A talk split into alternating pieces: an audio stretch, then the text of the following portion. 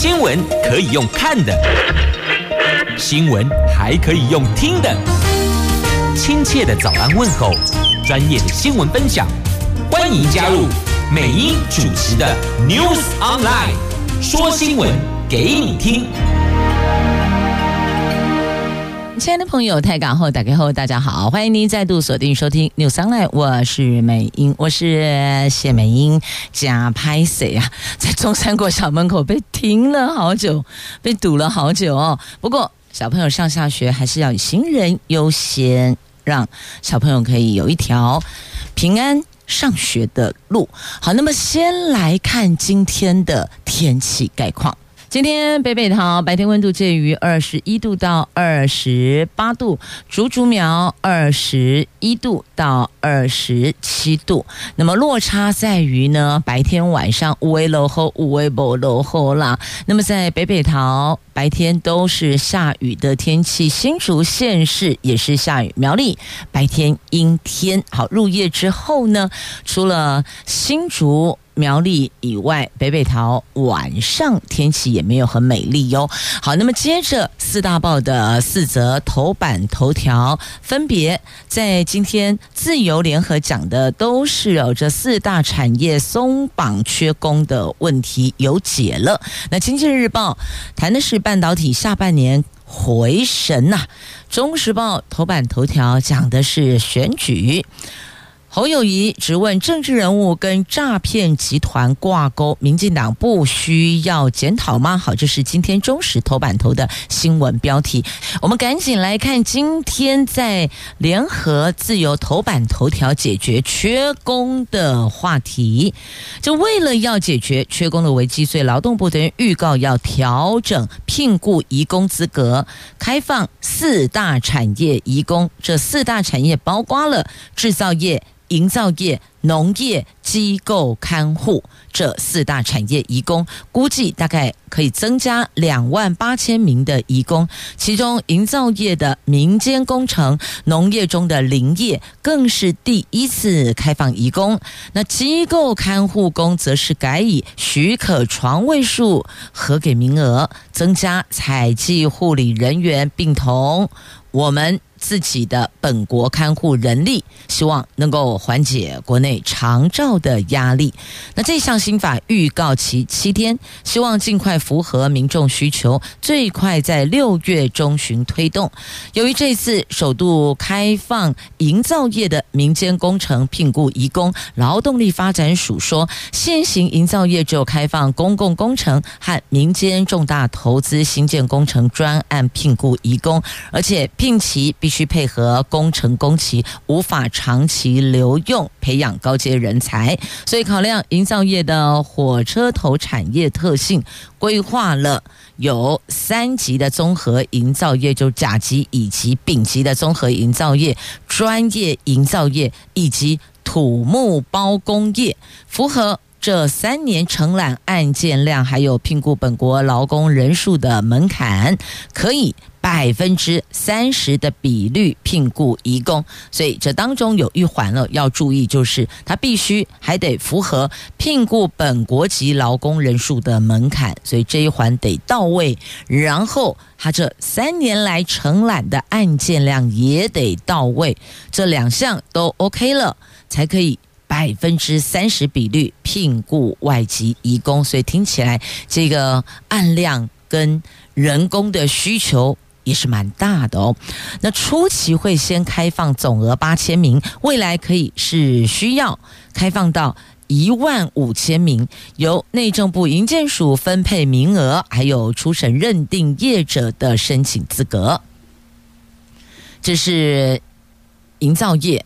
那么，在农村还有社福机构，分别是在农村的部分，农委会先前已经提高农业移工总额到一万两千人，但受限小农人数少，所以依据原有的三成五的移工比率，人力还是不足。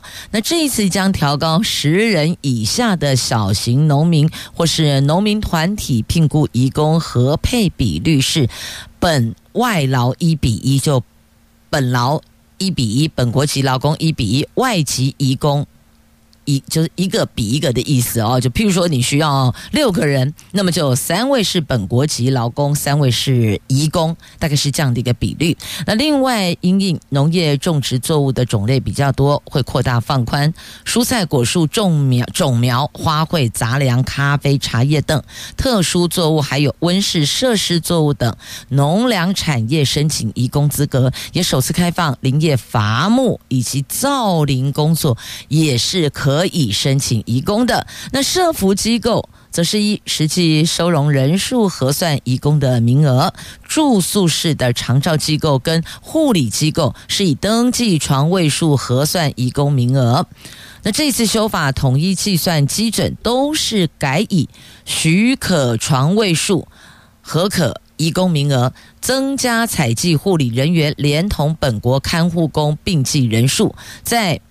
本国籍以及外籍移工一比一的比例下评估移工，希望透过松绑充实机构可用人力，提升品质。预计开放一万四千人。那再来水产加工跟豆腐制造及金属船体这三种制造业，因为制成难以自动化，需要大量的人工，而且工作的环境温度高、湿热或是。有粉尘、化学药剂，这辛苦程度真的比一般产业还要高，所以调高核配比率，由百分之十五调高为百分之二十。好，这个是有看到了产业的需求，这么说吧。听到了产业的哀嚎声，缺工的哀嚎声，所以这次呢有松绑，那么还可以是实际的需求，未来再行调整。这是今天两大报自由跟联合头版头条的新闻。接着我们来看经济日报头版头条的新闻：全球电脑中央处理器龙头英特尔的执行长辛基辛格，他。针对未来的景气提出了看法，他说看见复苏的讯号，PC 库存修正已经差不多了，所以认为半导体下半年有机会回神呐。他强调，虽然不好过的季度还是会延续几季，但是已经看到一些下半年成长的讯号出现了。那关于地缘政治的部分，他指出，全球必须建立平衡、有韧性的供应链。美国、中国冲突下，企业可以扮演桥梁的角色。他有信心达成四年内发展五个制程节点的目标。那针对晶圆代工业，他说不止晶圆代工制造，是提供系统制造。除了晶圆，还有先进封装技术、晶片组、软体等能力。目标是二零三零年成为全球第二大晶圆代工业者呢。所以这是他这一回的谈话重点。大家重点画出来了吗？半导体下半年回神呢？有信心。成为全球第二大晶圆代工厂，在二零三零年呐，这个是《经济日报》今天头版头条的新闻。那么在头版版面还有针对松绑移工输入的新闻报道。那么接着我们再来看《中国时报》头版头条，这是选举相关的新闻话题。来看这两个人，该不会要搭档了吗？侯友谊，我们知道是国民党征召提名的二零二四总统参选人。那么他这一次去拜访管中闵，两个人同框，这个照片提供媒体哦。所以现在有人在问，是要侯管配吗？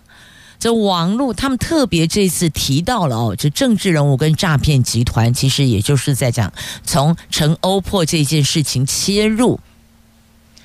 他说：“政治人物跟诈骗集团挂钩，难道政党不需要检讨吗？”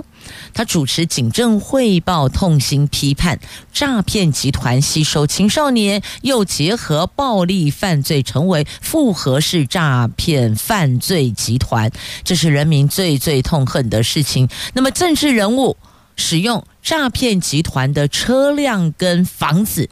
这个是很严重的问题哦，不是一句我不知道，我不认识，然后就切八段了哦，这恐怕很难对所有的选民交代呢。好，所以今天中时头版头这一则新闻呢，切两块来看，一个讲的是有关这个政治面的，那另外一个是跟大选相关的哦。就我们来看详细的新闻内容。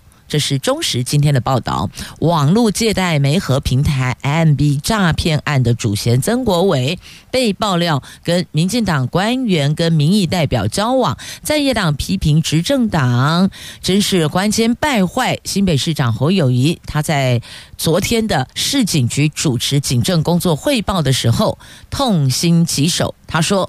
诈骗集团吸收青少年犯罪，然后又和暴力犯罪挂钩，成为复合式的重大犯罪集团。他提醒警察，绝对不能够跟黑帮有所挂钩，尤其是诈骗集团。政治人物不允许，执法者更是不允许。那这一位网络借贷媒合平台 MB 的这个曾国伟。在五月初遭到收押后，这个平台非法吸金手法就逐渐曝光了，其中有。多位绿营重量级的人物经常出入曾国伟的招待所，是他的座上嘉宾。那民进党宜兰县立委陈欧珀更遭爆料无偿使用曾国伟提供的房舍跟坐车，一个提供他当服务处选举的这个办公室，那另外坐车就是提供他跑场使用。那他在日前已经宣布退出二零二四年的立委选。举，那本来认为这样子是不是这件事情就画下句号？但没想到他是分号未完待续呀。侯友谊继前天质问对手民进党主席赖清德：“你不用负责吗？不用出来讲清楚吗？”昨天他进一步的批判政治人物使用诈骗集团的坐车跟房子，这不是很严重的事情吗？那民进党不需要检讨吗？他强调，法律之前没有人可以逍遥法外。现在诈骗集团如此猖獗，主要是诈骗集团不但诈骗，还结合组织犯罪暴力集团，用枪自重，动不动传出掳人。所以，从组织犯罪、暴力到诈骗，已经形成一个共生体，这个是人民最痛恨的事情。那昨天他主持警政汇报，强调打诈是全民共识，我们全力以赴。不要忘了，侯友谊他是办刑案出来的，他以前是刑事警察局局长，他以前是警政署署长，所以这一环一专门扣 A 了。因此，昨天主持警政汇报。这个批判下来是啪啪啪炮火一波比一波还要猛烈呀！那看来陈欧珀退出明年选举似乎并没有完全止血，这事情恐怕还得给全体国人一个交代呢。因为是执政党的立委哦，所以必须要有更高的标准去看待去。要求好，就是在今天中时头版头条的新闻，侯管配有没有可能呢？在今天中时头版头条联合头版下方哦，这看的是治安，看的是这个政治，那另外一环要问的是。侯友谊请益管中闵，难道是为侯管配先释出讯息吗？这国民党总统参选新北市长侯友谊昨天释出了请益台大前校长管中闵的讯息，他从脸书 PO 这样的一个讯息，而且说两个人相谈甚欢，但是也对下一代生活环境有存在隐忧呢。那为什么他去找管中闵？有人关心，莫非是要测试大家对于侯管配的反应吗？是这样吗？但我们再详细来看一下啊、管中闵是国内计量经济学权威，他跟教育经济这一块是专业领域，所以呢，去请益他，也代表着侯友谊开始准备着手了解问题所在。如果明年有机会执政，要让大家生活更好。那外界认为侯管会可能跟副手有关，毕竟管中闵学经历都很好。跟侯友宜可以是互补加分。有蓝营人士说，管爷是不错啦，可是大家本来以为副手会找一位女性，这样子刚柔并济。如果侯友宜的副总统参选搭档是管中闵，不仅可以获得学界的支持，也能够吸引青年学子，还可以吸收中间选民呢。那另外一名蓝营人士则有不同的看法，认为说侯友宜接受征召不到一个星期，他不会急着现在就对外界表态自己心中属意的副手人选。那亲近侯友谊的人士认为，外界都认为侯友谊见管中闵是为了谈副总统合作。不过侯友谊做事不喜欢大张旗鼓，依他过往风格，通常会成真的都不会事先公布。反而保密到家，见光的常常都不是最终答案，所以等于又为侯管配埋下了一个不确定性哦。外界看来觉得是啊，媒体看来也认为这个可能是考虑人选之一，先丢出来听听大家的反应，外界的评论。然后再决定，毕竟他并没有说我去炒副手搭档啊，我是去请益经济跟教育，因为教育经济是管中敏的专业领域嘛，所以啊，那听起来嘛是顺顺呢，对不？也没有觉得有违和啊，因此抛出来。这个听听大家的反应如何，大家的看法感受是如何？那再来呢？这个侯友谊团队到党中央合体应战了，看到了新北市的副市长谢正达跟国民党副秘书长张俊廷与会，所以这昨天首次的文宣小组会谈，看到这双方这里也是相谈甚欢呐。好，那另外还有一个人不要忽略他了哦，郭台铭。郭台铭到底动向为何？目前不可知。但是呢，他去这跟谢点玲两个人哦，这密谈三个小时，所以到底谈了什么？那谢点玲在脸书说聊了很多啊，聊了很多。然后呢，你到底聊什么？他只给你四个字：我聊了很多。好，什么都能聊啊，所以聊了很多，谈三个小时，肯定谈得蛮深入的哦。所以。这一环，郭台铭的部分，他的角色未来在选举，他着力点会在哪里？那另外呢，还有还有一组候选人，不要忘了，还有一个柯批不是只有赖神跟侯友谊哦，还有柯批。目前国民党、民进党应该这么说，或是民进党、民众党、国民党，我们依这个提名的先后顺序来看哦，民进党先嘛哦。那现在国民党也确定提名侯友谊的，所以这三位是确定的。那到底有没有可能跑出第四位总统参选人？目前还不知道哦。那么侯友谊身边的搭档会是谁？赖神的搭档跟柯 P 的搭档各会是谁？目前都还没先排呢。但是能够说，这太阳底下没有新鲜事。天底下没有不可能的事。接着我们来看《自由时报》头版版面的新闻。来，W 学有多个国家挺台湾，那中国说这个是炒作，美国则是驳斥中国。世界卫生大会就应该要接纳台湾呐。这第七十六届世界卫生大会发言第一天就有日本、英国。法国、美国、捷克、加拿大等等，有八个国家为台湾发声，赞扬台湾是良好榜样，应该获得参与的机会。那中国在二十二号会议尾声行使答辩权，他批评声援台湾的国家是在炒作，是违反一中原则。美国随即同样行使答辩权，驳斥中国。他认为世界卫生组织应该要接纳台湾，世界卫生大会也应该要接纳台湾参与。那这个年度的世界卫生大会在瑞士日内瓦召开。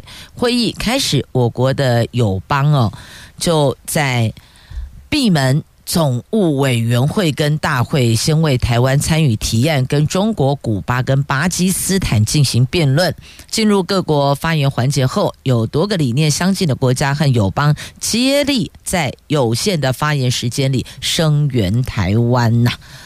那这个中国他又提到了说。支援、声援、支持台湾就是违反一中原则，但其他国家认为不是这样哦。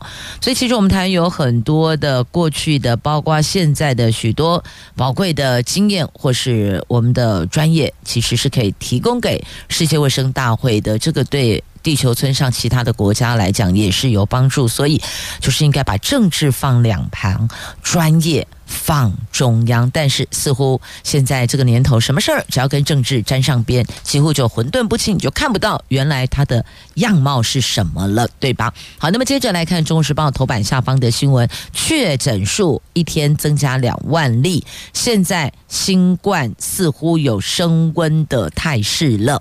第四波的本土新冠升温中，机关署公布，过去一周中重症确诊平日平均一天增加两百零四例，不仅比上个星期增加百分之三十二，更是创下了三月二十号的轻症免通报以来的最高。疾管署推断，确诊个案每天大概增加两万名，对比去年十一月跟今年的一月，每天确诊数最低的时候大概落在一万四千到一万六千人，显示疫情并没有随着流感化而趋于和缓哦，反而最近的数字显示新冠疫情有升温的态势，因此也提醒所有的朋友们。原来在疫情期间，我们该做的，我们养成的习惯，譬如说勤洗手、戴口罩、哦这个消毒等等，这些还是得继续维持，不能因为现在松绑了，所以呢，我们口罩也不戴了，任何地方都不戴了。那么再来公筷母匙的习惯的养成也是非常好的哦，继续公筷母匙吧，无论是外出这个朋友、社团参叙，亦或者。回到家跟自己家人呢，如果可以的话，大家都公筷母匙，因为这个是保护您亲爱家人的做法。我们在外面啪啪照，所以到底沾了什么、碰了什么、接触了什么，亦或者被传染了什么，真的不知道。那么保护自己的家人就是。公筷母匙，卖大家拢懒做会哦，阿伯觉得感冒，归靠早拢感冒，感冒是啊那类。那尤其现在新冠有升温的态势，而且二确都出来了，听说还有人三确呢。所以呢，提醒大家，不是确诊后你就不会再确诊了。这个就拍供了哦，有人第二次确诊了，甚至还有人传出第三次确诊了。所以还是做好卫生防护。保护自己，保护家人。好，那么接着，同样在我看一下，先先送这一则好了，有关那个水库。集水区的话题就是大雨下在集水区，中部地区的水库这下子喝饱饱，不再渴了渴了。像明德水库就接近满水位，调节性泄洪。哎，这在缺水的时候闹扣零啊，车家拢不搞啊，闹堂还怕刮嘞。那因为。最近的大雨确实有落在集水区，所以水库接近满水位，得进行调节性泄洪。那石门水库估计可以供水到六月底，没问题。那曾文水库、乌山头水库只是稍稍解渴，所以哦，还是有不同地区的水库水情进账也是不一样啊。好，接着我们再来看在中时头版下方的新闻，这个是有关全球智商榜。二零二三全球智商榜，台湾略输日本，排第二。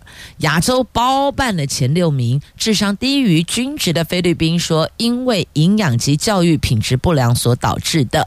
世界人口综述组织最近发布的二零二三最聪明国家有关各国民众平均智商的研究数据，今年在前十名平均智商排行榜中，一到六名都是亚洲国家，日本排第一，台湾排第二，新加坡排第三，那菲律宾排名全球第一百一十一位。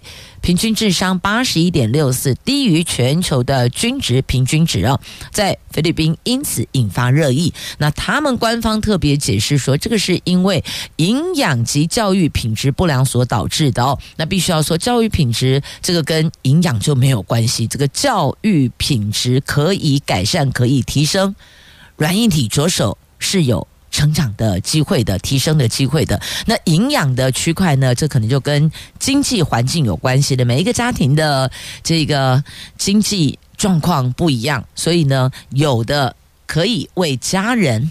这补充营养，有的恐怕连吃饱都成问题，所以这一环应该问问菲律宾政府，你要怎么去提升？你要怎么去补强？你要怎么去照顾弱势家庭呢？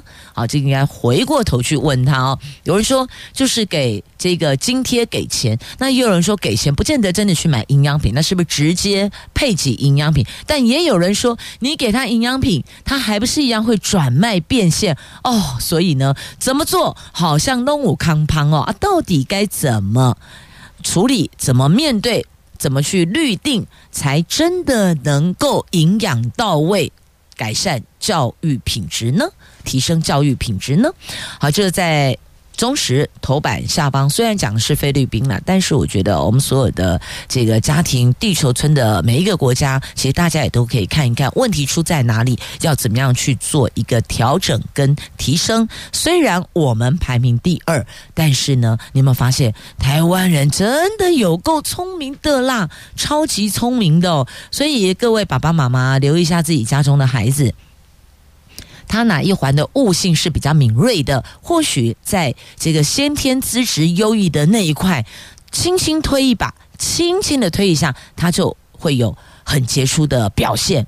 那么，也可以了解到孩子在哪一环可能需要再为他提升补强。所以，做爹做娘的多。了解多关心一下孩子这方面的发展吧。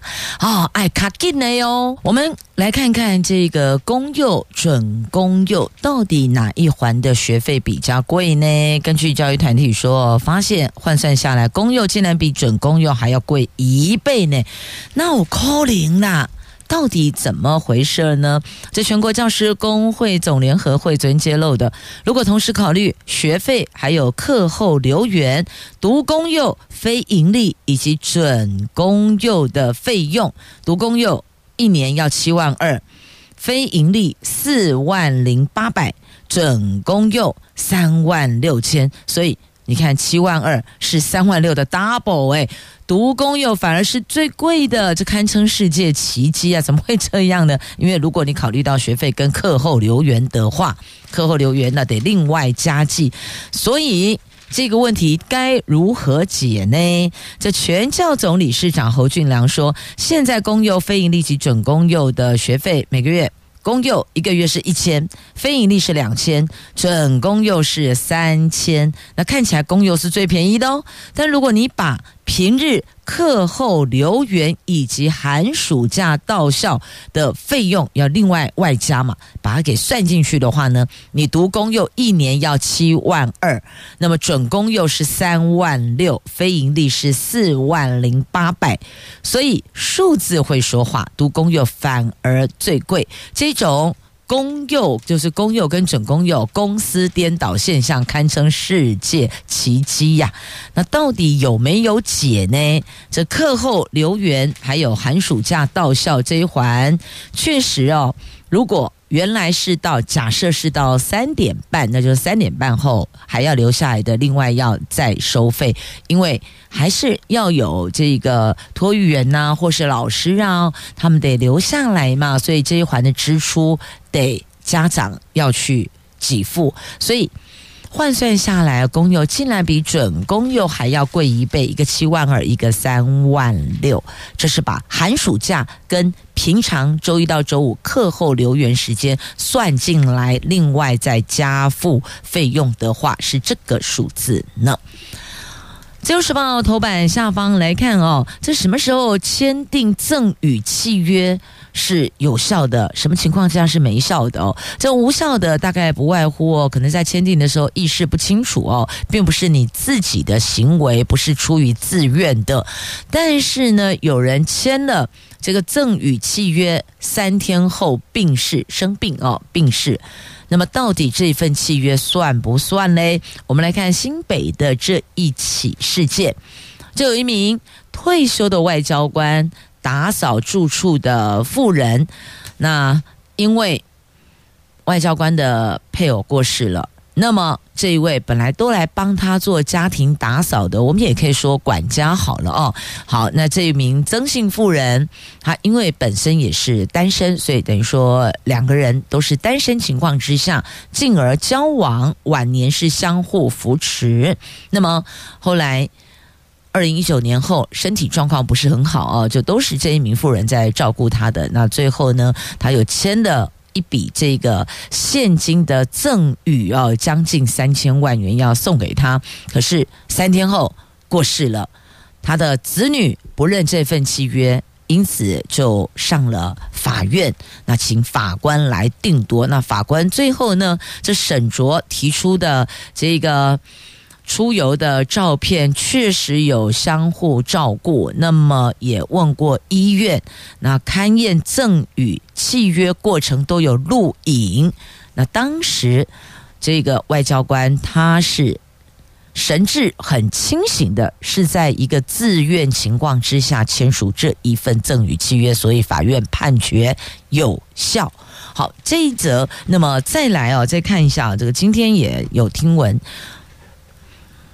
有一些这不法人士哦，应该这样讲哈，这个律这个有企图的人士呢，他会特别去接触一些独居长辈、独居老人，然后陪伴他聊天、喝茶、下棋，那么后续就会卖一些东西给他，那么老人家也都会啊陆续会购买。后来子女发现了这东西的价值，显然跟所购买的这个价值是不相等、不对等的。因此哦，这个认为有欺骗之嫌了。好，这个这个是不是有欺骗之嫌？这个就让。警察杯杯他们去律定了，但是我们要讲的是哦，这父母是自己的哦，这做子女的，无论你身在何处，即便你不能够住在一块儿，但是呢，这个关怀问候的电话关心还是不可以少的，了解吗？人年纪大了都需要关怀关心被照顾，那所以呢，如果可以的话，尽可能休假的时候安排时间回去。陪伴爸爸妈妈，那平日的时候呢，讲讲电话，视讯也是可以的哦。这视讯也是可以看到影像，你会比较放心了。所以这一环，这事件是事件，但是刚好从这个事件呢，门也特别提醒哦，有时候工作忙碌，打个电话关心一下爸爸妈妈在家里的老人家哦，他们需要子女的关心。好，那么接着再来。在今天自由头版版面还有这一则新闻呢，日本有二十三种晶片设备从七月二十三号起禁止出口中国。这日本昨天公布的。对二十三种晶片设备出口限制措施在七月二十三号生效。由于限制范围比美国去年公布的版本还要广，将会影响中国成熟制程晶片的生产。中国已经表态坚决反对，说要严重损害中国日本经贸合作，这个是会破坏全球半导体产业格局的，因此不排除采取反制措施。继续再来看。还有两则图文哦，来看这一位非常非常厉害的小朋友，总统教育奖潘雨桐，东里国小足球夺冠军 MVP 呀、他说：“凡事拼就对了。”这位花莲县东里国小足球队的队员，那这一支球队参加今年度的国小。足球世界杯比赛不但荣获女生组冠军，那么前锋这一支队伍的前锋潘雨桐也得到金球奖 MVP 荣誉，成为总统教育奖的得主。那么他说呢，家里的这个经济状况并不是很好。那妈妈她是出身单亲家庭，母亲在外地工作，六个兄弟姐妹都是阿嬷在照顾哦，隔代教养。他们除了念书，还要帮忙家务，也指导。弟弟妹妹的功课，他只有四个字：拼就对了。平常训练。让大家知道，偏乡孩子也是很优秀的，未来的目标是成为足球国手，好样的孩子哦！所以呢，环境是一回事，我们自己怎么做那个更重要。好，那么再来看一下这 NASA 的木星探测器朱诺号，最近第五十一次飞越木星的时候，拍下木星四颗伽利略卫星中最靠近木星的木卫 EIO 的美丽身影。那木卫已经发现一百五十多座火山，活火山哦，估计将有多达四百座这一类火山存在，是太阳系中火山活动最活跃的天体呢。好，这是在自由头版版面的图文，要了解内容，您 Google 一下关键字也是可以看到的。好，那么看一下时间，要说声感谢收听今天节目，我是美英，我是谢美英，祝福你有愉快的美好的一天。明天上午我们空中再会了，拜拜。